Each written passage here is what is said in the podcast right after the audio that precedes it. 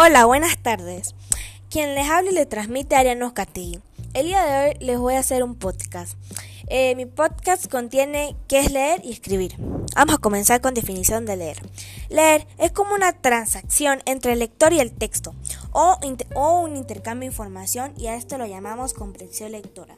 Lo que nos dice la definición de este tema es que eh, leer es un intercambio de información entre el lector y el texto, o la persona que está leyendo y el texto, ¿ok? Y escribir es un proceso complejo que consiste en expresar ideas a través de uso de la palabra escrita, como las ideas importantes que vas anotando en un cuaderno o en un texto, ¿ok? Bueno, hay cuatro procesos de la lectura, los cuales son, de la escritura, perdón. Eh, planificación, elaboración de borradores, revisión y corrección, edición y publicación. La planificación se trata de diseñar los esquemas y la búsqueda de la información necesaria para la redacción del texto. Esto, eh, en la definición que nos dice, significa a que eh, sacar las ideas principales de un texto, ¿ok? Bueno, elaboración de borradores.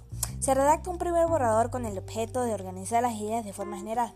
Esto es como cuando tú tienes un examen y no sabes cómo aprendértelo o algo así, haces un borrador en una hoja, lo que tengas, eh, y sacas las ideas más importantes y, así te los aprendes bien.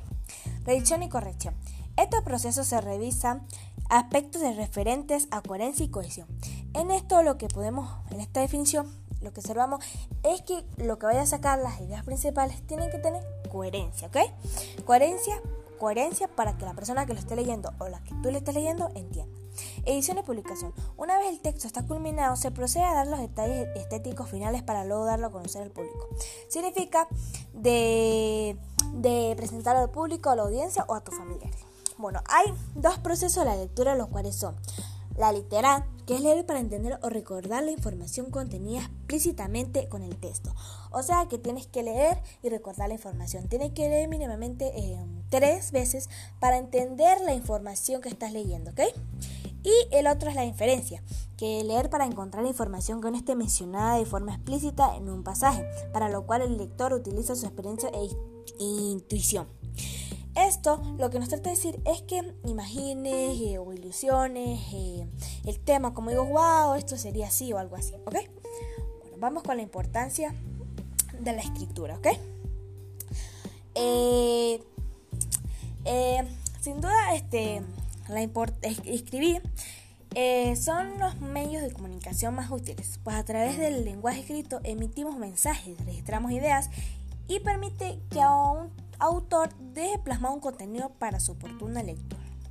Y la importancia de la lectura es que es una de las mejores habilidades que podemos adquirir, porque ella nos acompañará a lo largo de nuestras vidas y permitirá que adquiramos conocimiento y a que entendamos el mundo y todo lo que nos rodea. Eh, muchas gracias y nos vemos en otro podcast.